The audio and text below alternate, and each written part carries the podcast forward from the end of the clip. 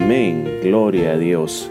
Bienvenido a la lección de este día, donde estamos estudiando el Evangelio de San Marcos. Y el nombre de la lección de este día es Nuestro Rey es un restaurador. Y la base bíblica está en San Marcos capítulo 1, versículo 35 al 45. Así que leemos la porción bíblica. Una vez la porción bíblica ha sido leída, hacemos énfasis en el texto para que lo podamos memorizar, el cual es Marcos capítulo 1 versículo 38. Él le dijo, vamos a los lugares vecinos para que predique también ahí, porque para esto he venido. Lo repetimos una vez más, todos juntos.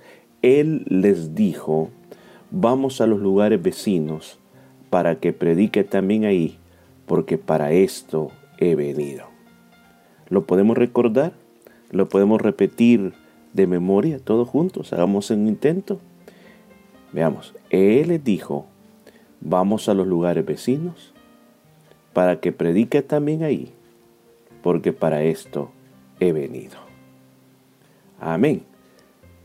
Hay unas cosas bien importantes cuando pensamos en el título de esta lección. El título es Nuestro Rey es un restaurador. ¿Podría usted explicar qué significa la palabra restaurar? Pensemos por un momento. Restaurar. No significa construir algo de la nada. No significa comenzar algo. Restaurar. Restaurar es tomar algo que ya está establecido, pero que por el tiempo se ha ido deteriorando. Y llega un momento en que vamos a ocupar la misma base de lo que existe y la vamos a mejorar, vamos a corregir todo lo que se ha arruinado, vamos a, si fuera en el caso de una casa, vamos a volverla a pintar, vamos a reparar las grietas y vamos a hacerla que luzca nuevamente como que estaba nueva. Pero ese es el proceso de restauración ocupar algo que ya está ahí, pero el tiempo lo ha deteriorado, lo ha arruinado y lo queremos llevar a su estado original. ¿Qué siente usted cuando ha visto a una persona que está totalmente destruida? Y luego que esta persona viene a Cristo, su vida tiene un cambio radical. Pues una opinión muy personal, yo siento gozo en mi corazón siento alegría. en ese momento, como dice el texto que estábamos aprendiendo este día, en su parte final, porque para esto he venido.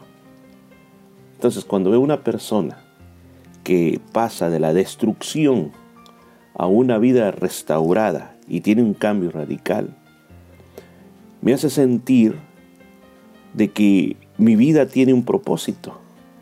Me hace sentir el poder del Evangelio en toda su realidad, al ver vidas cambiadas. Me hace sentir que la iglesia tiene una razón, que estos grupos eh, de estudios también tienen una razón. Pero aquí nace otra pregunta. ¿De qué manera podemos usar el Evangelio para ayudar a restaurar la vida de nuestros amigos y familiares? El Evangelio, las enseñanzas de Jesucristo, ¿Cómo pueden ayudar a restaurar la vida de nuestros amigos y familiares? Pueden haber muchas opiniones. Una de las opiniones eh, más grandes es que ellos no van a escuchar a menos que alguien les diga.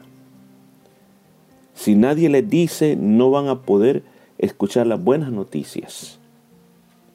La verdad que la mayoría de nosotros antes de conocer de Jesucristo, sabíamos de Él, habíamos visto películas, íbamos de vez en cuando a la iglesia y sabíamos que Jesús nació en un diciembre. Muy lindo eh, celebrar la Navidad y las posadas y otras cosas que se celebraban. Y de repente nos encontramos celebrando Semana Santa, la muerte del Señor Jesús.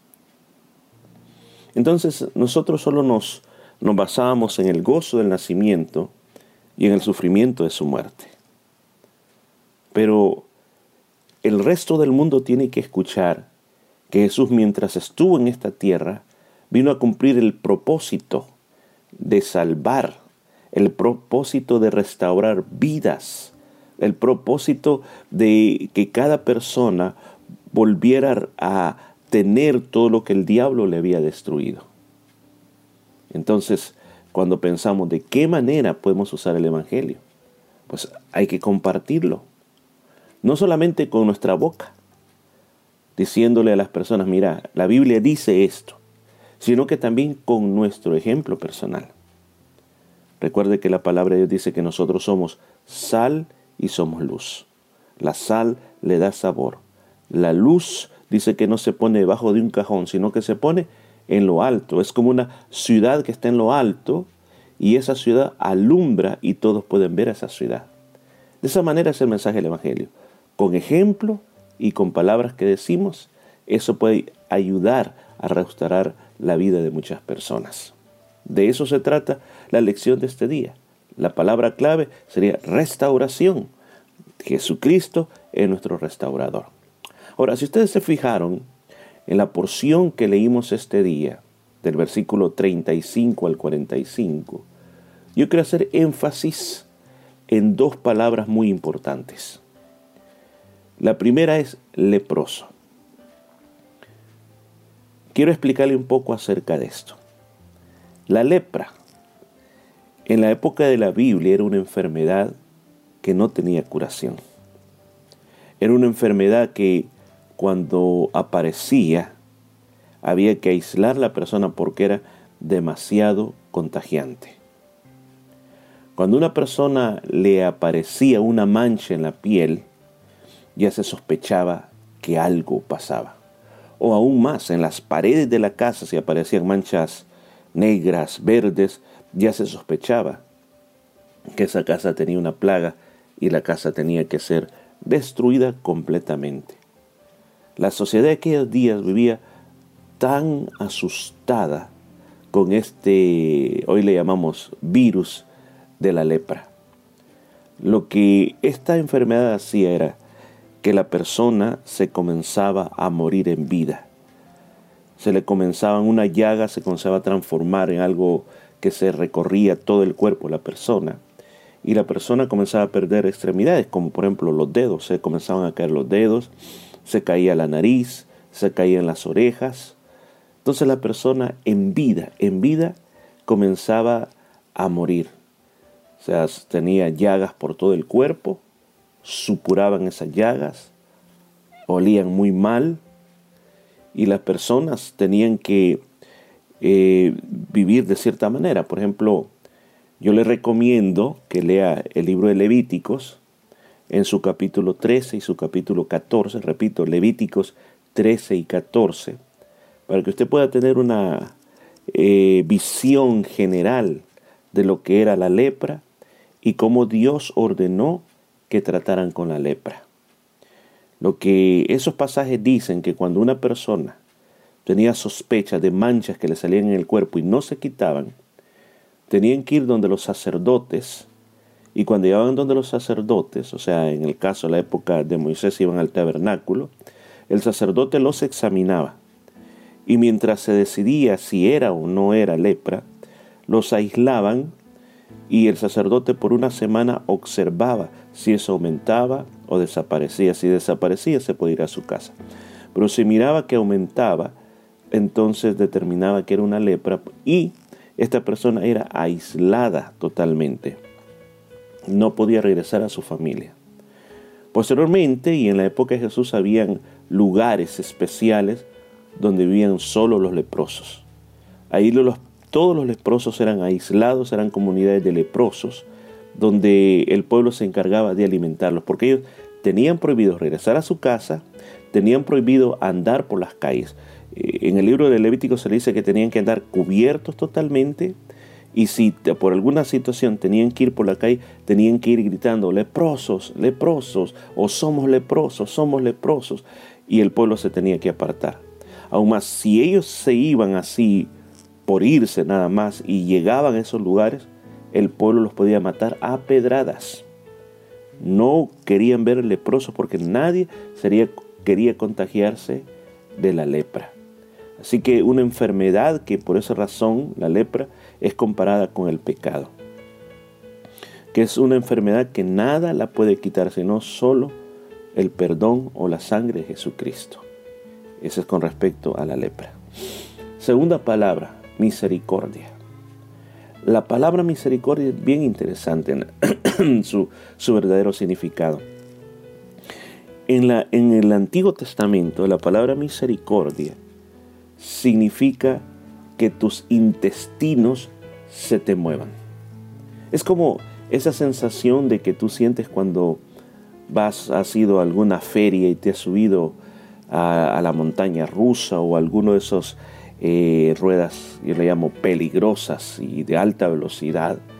Y cuando tú vienes cayendo al vacío, tú sientes que como que algo de tu estómago se te mueve para adentro cuando tú recibes una mala noticia. Sí, que las entrañas se te muevan. Eso significa en la palabra original en el, en el Antiguo Testamento. Porque aún más para el judío, para el judío, eh, el centro de todas las emociones eran los intestinos. No como nosotros decimos el corazón, decimos oh, mi corazón. No para ellos, las entrañas, lo más profundo, ahí es el asiento del amor, el asiento de la piedad, el asiento de la misericordia. Eso es lo que ellos opinaban. Entonces, cuando, cuando se dice ser movido a misericordia, significaba que algo dentro de ti te movía. Para los judíos era que sus entrañas, sus intestinos se les movieran. Eso era la, la misericordia para ellos. Para nosotros decimos un sentimiento del corazón. Bien, una vez hemos explicado estas palabras, importantes que después las vamos a volver a ocupar, las vamos a volver a retomar, pero les explicamos qué es lo que significa. Pues el pasaje que hemos leído este día eh, es una, recuerda una continuación de, es una serie de eventos que han venido pasando. El Señor se encuentra en Capernaum, Él ha sanado a la suegra de, de Pedro, Luego por la noche dice de que llegaron muchos enfermos, el Señor sanó a los enfermos, pero luego, después de ese día tan, pero tan ocupado, el Señor se levantó muy de mañana para orar. Mire qué importante era. Él era, era Dios y es Dios. Y dice la Biblia que aún en lo oscuro, o sea que no esperaba que amaneciera. Antes del amanecer, Él se fue a orar. Y se fue a orar a un lugar desierto. Piensa por un momento la importancia de la oración. Detengámonos aquí, pongámosle un puntito. La importancia de la oración. Si nuestro Señor Jesucristo, siendo Dios, le dio importancia, mire, Él no hubiera necesitado orar para nada, porque Él es Dios. Pero lo hizo para darnos ejemplo a nosotros, de que no deberíamos de comenzar nada en nuestra vida si no lo sometemos en oración. Además, nos enseña, no comienza el día sin orar. ¿Qué opina usted? Luego dice de que la gente de Capernaum quería más a Jesús. ¿En qué aspecto lo quería? Porque necesitaba milagros, porque la cantidad de personas que el Señor había sanado era grande, pero aún quedaban muchas más personas que necesitaban un milagro de Dios. Pero el Señor le dice, yo no solo he venido a Capernaum, sino que yo quiero recorrer todas las regiones de Galilea. Porque recuerda lo que el texto que nosotros estamos aprendiendo cuando comenzamos, dijo, recuerda el versículo 38, vamos, ¿se recuerda? Vamos a los lugares vecinos para que también ahí predique el Evangelio, porque para esto he venido. Entonces el Señor tenía una misión. ¿Qué es lo que Él tenía que hacer? Así como usted y yo tenemos una misión de parte de Dios. Nuestra misión hoy que nos convertimos a Cristo no solamente es ir a la iglesia, cantar, escuchar mensajes, asistir a esta reunión, eh, ofrendar, diezmar. No. Tenemos una misión y la misión es que necesitamos llevar las buenas noticias a todo aquel que podamos no solamente con lo que hablamos, sino también con lo que hacemos, porque de esa manera vamos a poder llegar a tantas personas a veces que las vamos a conocer por un momento, por unos cinco minutos, eh, en un trabajo, en una estación de buses, en un viaje que hagamos. Bueno, el Señor nos va a dar oportunidades para que compartamos el Evangelio a otras personas. Ahora, piense por un momento. Pensemos en esta pregunta.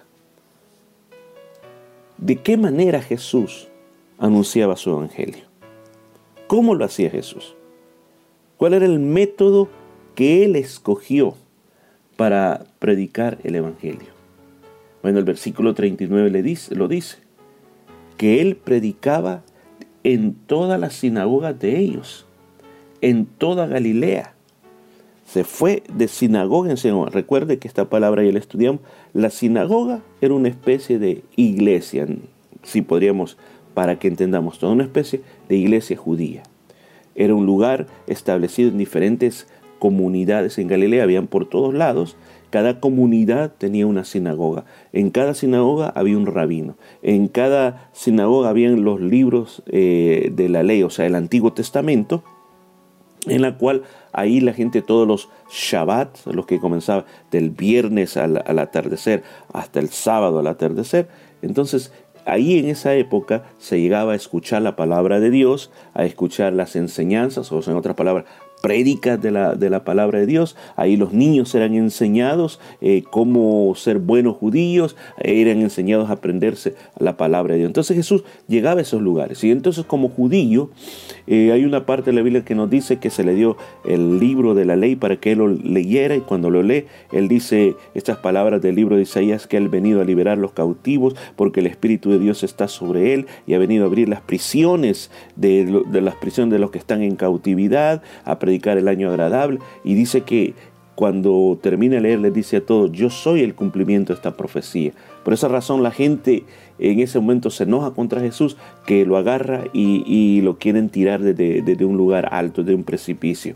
Entonces era algo habitual que Jesús hacía, ir por todas las sinagogas a predicar lo que la palabra de Dios dice, o como está en el Evangelio. Recuerden el Evangelio de, eh, San Mateo capítulo 5, eh, a partir de como a, medio capítulo, él comienza a hablar de la ley y él le pone su parte, él le pone su, su propia, podemos llamar, interpretación divina. Por ejemplo, dice, oíste que fue dicho por los antiguos, no matarás, pero yo digo, dice, pero yo digo que si alguien no perdona a su hermano, que si alguien siente ofendido por su hermano, es como que lo haya matado también. Entonces, eh, el Señor, eso es lo que hacía, predicaba en las sinagogas por todos lados. Y luego también dice esta parte, echaba fuera demonios. Una vez más insistimos en ese. Esto es algo que se ha perdido mucho en nuestras iglesias en este último tiempo. No se cree en esto, la liberación. En otras partes se llama exorcismo, pero nosotros en la iglesia cristiana evangélica le llamamos liberación. Liberación es aplicar el poder, la autoridad de Jesucristo sobre los demonios para que dejen en paz a una persona. En el nombre de Jesús lo podemos hacer. Entonces Jesús, eso es lo que hacía, predicaba y echaba fuera demonios. Ahora, en este viaje de Jesús se acerca un leproso. Un leproso viene a él, ante él. Recuérdense, el leproso no podía acercarse a ninguna persona sana. Le era prohibido. Pero este leproso se arriesgó a que lo mataran. Él no tenía que andar en la calle, él tenía que estar en el lugar donde estaban todos los leprosos. Pero él deseaba salud para su cuerpo, deseaba volver con su familia, deseaba restauración restauración física de su cuerpo y la restauración familiar, la restauración relacional y necesitaba restauración espiritual, porque como leproso él no podía ir más a la sinagoga, no podía ir al templo, no podía tener comunión con Dios, estaba alejado totalmente de todas estas cosas. Y se acerca a Jesús, se postra ante Jesús. Postrarse en la época de la Biblia, como dice la palabra, se rogó, se hincó de rodillas y le dijo, si quieres puedes limpiarme. La palabra adoración viene una palabra griega en la Biblia, en el Nuevo Testamento, que se dice proscuneo, que significa arrodillarse, inclinarse para besar la mano de una persona superior. Eso es lo que significa un acto de adoración. Entonces este leproso se postró ante Jesús adorándole. Aquí nace una palabra importante. No puedo llegar a demandar delante de Jesús. Si yo quiero pedir algo, tengo que llegar adorando a Jesús. Y este leproso entendió quién era Jesús. Adoramos lo que es superior a nosotros. Adoramos lo que es autoridad sobre nosotros. Y este leproso reconoció la autoridad de Jesús sobre las enfermedades y por eso primero lo adoró. Luego dice, luego dice, y Jesús teniendo misericordia. O sea que algo dentro de Jesús, como recuerda explicamos el significado de la palabra misericordia, sus entrañas se le conmovieron al ver la necesidad que tenía este hombre y ver la actitud con la cual llegó a él. Aquí me detengo y le hago una pregunta a usted. Qué importante es relacionar estas dos cosas. Muchas veces no recibimos lo que queremos de parte de Dios. ¿Por qué será? ¿Por qué razón no recibimos? Porque muchas veces oramos, oramos y nunca recibimos respuesta a nosotros. Pues aquí yo veo una revelación de Dios. Uno, no puedes venir solo a demandar y amenazar al Señor. Si no me lo das, yo ya no te sirvo, yo ya no voy a la iglesia, yo ya no leo la Biblia. ¿No? Que, que, hay un punto bien importante. Hay que aprender a adorar antes de pedir. Todo buen adorador tiene derecho a pedir. Todo aquel que se humilla delante de Dios en adoración, que reconoce su señorío, que reconoce que Jesucristo es mi jefe de jefes, es mi amo, mi dueño, mi Señor, cuando yo lo reconozco soy capaz de adorarle y entonces viene lo que voy a pedir. Ahora, cuando yo hablo adoración, no hablo cantarle canciones a Dios, porque adoración no es solo cantar cánticos, adoración es más que música y más que cánticos, es una actitud del corazón. Y esa actitud del corazón le hace al Señor ver la necesidad que tiene este individuo de restauración en su cuerpo físico, en su relación familiar y en su relación espiritual, que el Señor se mueve a misericordia y lo tocó. Mire, extendió su mano y le tocó. Mire qué tremendo. Algo que, que, que no se había visto antes, tocar una persona leprosa, aún más. Lo que el hombre le dijo, Señor, si tú quieres, si tú quieres, Señor, tú puedes sanarme. Si tú quieres, Señor, tú puedes hacer el milagro en mí. Y el Señor le responde inmediatamente, sí, mi hijo, yo te quiero sanar. Sé limpio. Mire qué poderosas palabras. La voluntad de Dios es sanarnos. Yo creo que cuando nosotros oramos no podríamos decir, Señor, si es tu voluntad, sáname. No, si está escrito en la Biblia que la voluntad de Dios es sanarnos. Y si no nos sanamos, ¿qué pasa? Y si la persona hasta se muere, ¿qué pasa? Bueno, Dios conoce las respuestas. Independientemente cuál sea el resultado, la Biblia me ordena orar. Cuando yo oro, el Señor se va a encargar de lo demás. El Señor sabe por qué a uno lo va a sanar y por qué a otros no lo va a sanar. Pero en este caso este hombre fue sano inmediatamente. Y la Biblia dice que de una manera instantánea, de una manera instantánea, dice, la lepra se le fue. La Biblia ocupa al instante, la lepra se le fue y quedó limpio. ¿Qué quiere decir que quedó limpio? O sea, si se le habían caído los dedos, le volvieron a salir. La piel le volvió a quedar suave. Las llagas desaparecieron. El odor, la humedad desapareció. Él ya se miraba como una persona normal. Eso significa que él quedó limpio totalmente. Ahora, una vez él, quedó restaurado, él sabía que ahora él podía salir del lugar de los leprosos, que ahora él podía llegar a su familia una vez más y que él podía volver a entrar a una sinagoga y un día ir al templo en Jerusalén. Él lo sabía todo eso que ahora podía hacer. Pero es interesante las instrucciones que Jesús le da. Y tenemos que recordar de que a veces cuando pasan milagros en nuestra vida o procesos de restauración en nuestra vida, no tenemos que correr como locos, sino que hay que seguir las instrucciones que el Señor nos da a través de las palabras de Dios e ir paso a paso. no hacer las cosas como porque tengo la emoción de lo nuevo que Dios ha hecho en mí, que solo hago las cosas y no sigo las instrucciones que Dios me ha dado. Las instrucciones de Jesús dice que le encargó rigurosamente. Rigurosamente quiere decir que le dijo con mucho rigor, o sea, fue fuerte en lo que le dijo y se lo dijo de una manera que él lo entendiera. Y, lo que le dijo, le, le, dijo a este hombre, le digo, no le andes contando a nadie. Si no ve, muéstrate al sacerdote, ofrece por tu purificación lo que Moisés mandó para testimonio a ellos. Jesús quería que este hombre hiciera las cosas correctamente. Lo que tú tienes que hacer, le dijo, es haz lo que dice la ley. No vayas a andar contando todavía. Primero, preséntate al sacerdote. Me voy a enfocar en primero. ¿Por qué Jesús le dice, no vayas contando por ahí lo que hice por ti? O sea, como quien dice, no testifiques, no testifiques. Es que Jesús quería entrar libremente en las diferentes ciudades, ministrar donde había la necesidad, porque Jesús sabía que había personas que lo buscaban no porque querían restauración integral, sino porque solamente estaban interesados en el milagro. Y esas personas que estaban interesadas en el milagro le quitaban las oportunidades a aquellos que no solamente querían un milagro, sino que querían salvación. Entonces por el Señor le dijo, no lo hagas de esa manera, no vayas diciendo por ahí. Luego, la segunda cosa es que había un orden a seguir.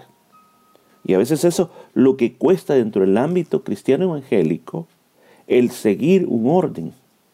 Somos más dados a decir, oh, lo que el Espíritu Santo diga. Es cierto, hay que seguir la dirección del Espíritu Santo, pero el Espíritu Santo tiene orden.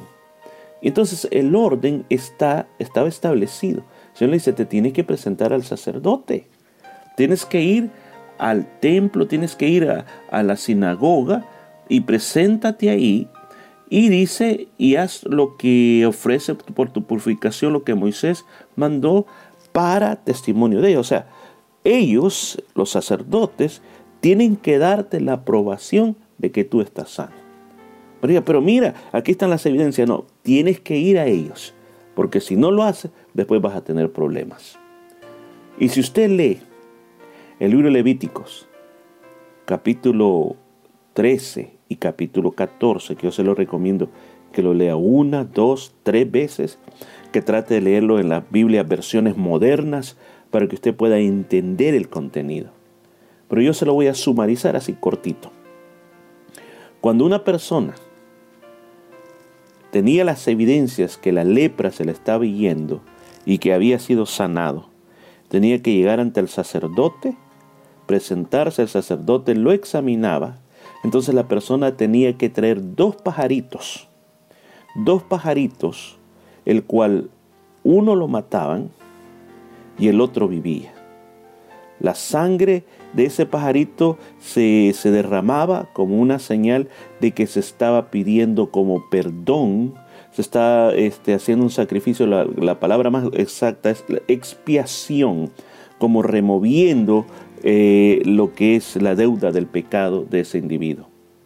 Después de eso esperaba un tiempo como siete días y después tenía que traer, tenía que traer también otros animales que eran sacrificados. Cuando se sacrificaban, agarraban la sangre de esos animales y la untaban en el lóbulo derecho de la oreja, en el dedo pulgar derecho de la mano y también en el dedo eh, pulgar del pie derecho. Después se hacían unas ofrendas de aceite de oliva y después que ese aceite era presentado delante de Dios, se le ponía igual el aceite en los oídos, en el dedo y en el pie, en el dedito del pie. Ahora, todo eso tenía un acto simbólico, sí, porque después de todo eso la persona era declarado puro por el sacerdote, ahora podía regresar a la casa, podía regresar a la sinagoga, y cuando la gente le, miraba y decía, bueno, ¿y aquí quién te, te dijo que podía volver? Pues el sacerdote me dijo. O sea, era una palabra final. Así que eso es lo que Jesús quería, de que él siguiera las instrucciones para que él en el futuro no pudiera tener problemas y en el futuro él pueda ser un buen discípulo del Señor. Entonces, eso es algo en lo cual debemos de pensar nosotros este día. Qué importante es seguir las instrucciones que Dios nos da en la palabra de Dios. Pero la Biblia dice que el leproso no, no cayó. Él comenzó a publicarlo mucho, a divulgar, estaba contento lo que Jesús había hecho con él, no siguió las instrucciones que Jesús le dio. Ahora Jesús ya no pudo entrar libremente al pueblo o a la ciudad, sino que se quedó afuera en lugares desiertos y venían a él de todas partes. Usted entonces podrá decir, Jesús tenía planes para esa ciudad. Jesús tenía planes. Él quería alcanzar mucho más gente. Pero por lo que hizo este hombre, ya no pudo entrar. Se quedó lejos. Será, pero Jesús es Dios, sí. Pero hay un orden que seguir. Y aquí volvemos a hacer énfasis en eso. Y aquí pueden salir muchas preguntas. Un orden a seguir. El leproso no cayó.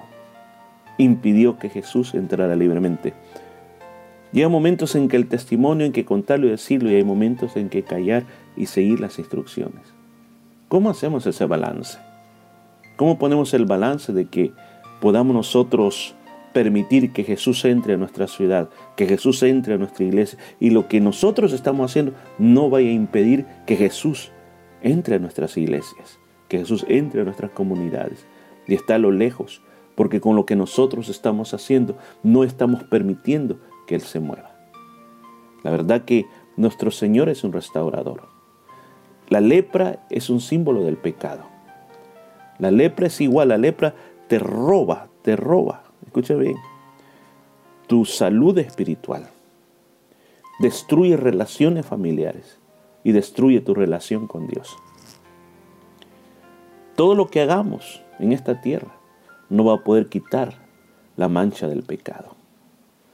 Y la Biblia dice que el pecado atrae un salario y el salario es la muerte. Nada en este mundo podrá quitar el peso del pecado purgatorio no existe. Lee la Biblia. Yo he leído Biblias católicas, he leído libros que nosotros los cristianos evangélicos llamamos apócrifos, tratando de descubrir evidencias. No hay evidencia sobre eso. Pero sí, la Biblia dice que el que cree en el Hijo de Dios tendrá vida eterna. La palabra de Dios dice también que si con tu boca confiesas que Jesús es el Señor y con tu corazón crees que el Señor, que Dios le levantó de los muertos, será salvo. ¿Qué es lo que te quiero decir este día? Jesús es el restaurador. Él vino a restaurar nuestras vidas, pero Él quiere que aceptes el señorío de Él. Todos tenemos un trono en nuestra vida. ¿Quién está sentado en ese trono? Hay una necesidad en el corazón del ser humano y esa necesidad es la necesidad de ser restaurados. Todos tenemos problemas en la vida y necesitamos un restaurador que nos ayude para que las cosas puedan cambiar en nuestra vida. Este día es un tiempo de abrir nuestro corazón al Señor y poder recibirle como el Señor de nuestras vidas y creer de que Él está vivo, que Él resucitó y que tiene poder para salvar. Yo quiero hacer un llamado a cada uno de nosotros que estamos en una iglesia a poder tomar estas lecciones de nuestro restaurador. La primera de ellas, la oración. Es importante el orar. Muchas veces oramos y decimos, pero no veo cambios en mi vida. Pero los cambios se van a dar, porque si no oraras serías peor. Pero cuando oramos, nuestra vida mejora, nuestra vida se restaura mucho más. Tenemos la dirección divina en nuestro corazón. Aún más, yo lo desafío cuando usted no pueda dormir. Vaya, arrodíese, ore, busque a Dios. Tenga la experiencia de también orar antes que salga el sol. Y va a ver cuál era el secreto, por qué Jesús no oraba a las 8 de la mañana, a las 10 de la mañana, sino que él buscaba antes que saliera el sol y buscaba estar a solas. Probemos eso, a ver qué pasa en nuestras vidas. La misericordia que Jesús sintió por el leproso es algo que nunca nosotros debemos de perder por las personas. Debemos de sentir misericordia por los que no conocen a Cristo o por nuestros hermanos que pasan situaciones difíciles. Hay una diferencia entre sentir lástima. Cuando sentimos lástima es casi como un desprecio o muchas veces no es un desprecio, a veces solamente es una emoción. Las emociones como cuando tú ves una película y comienzas a llorar. Pero después termina la película, se te olvidó. Pero compasión va a estar en nuestro interior. La compasión por las almas es algo que uno no se lo puede quitar de uno, sino que está ahí y uno tiene ese deseo para que esa persona se acerquen a Cristo y para que el gran restaurador restaure la vida de esas personas. Vamos a hacer muchas cosas en nuestra vida, vamos inclusive, eso nos va a impulsar a trabajar por esas personas que necesitan misericordia. No es fácil ayudar, porque muchos no van a querer ayuda y otros, nosotros les vamos a estar ayudando y vamos a ver que no hay cambios. Pero recuerden, no soy yo el que produzco el cambio, sino que es el gran restaurador el que produce el cambio. Oramos este día. Señor, venimos delante de tu presencia. Yo te pido que nos ayudes a ser un grupo de creyentes que amemos la oración, que la amemos como una parte que nos fortalezca nuestra vida, que nos guíe, que nos dirija. Ayúdanos a ser un pueblo de oración. Ayúdanos a llevar tu mensaje de restauración a todas las personas, no solo con nuestro ejemplo, sino que accionemos, que donde veamos la necesidad, no pasemos por alto, sino que podemos hacer algo para ayudar a todos que sufre. Lo pido en el nombre de Jesús. Amén y amén.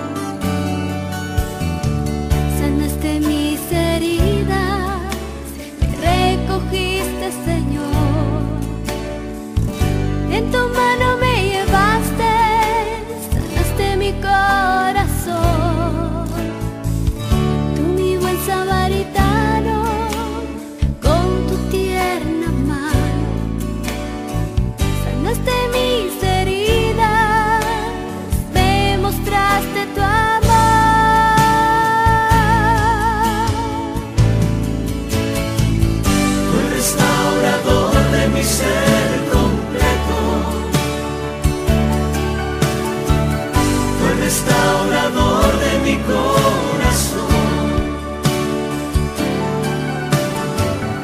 Mi Señor y mi Salvador, quiero agradecerte tu pensión.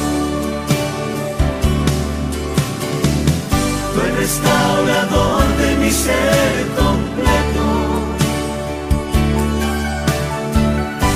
restaurador de mi corazón.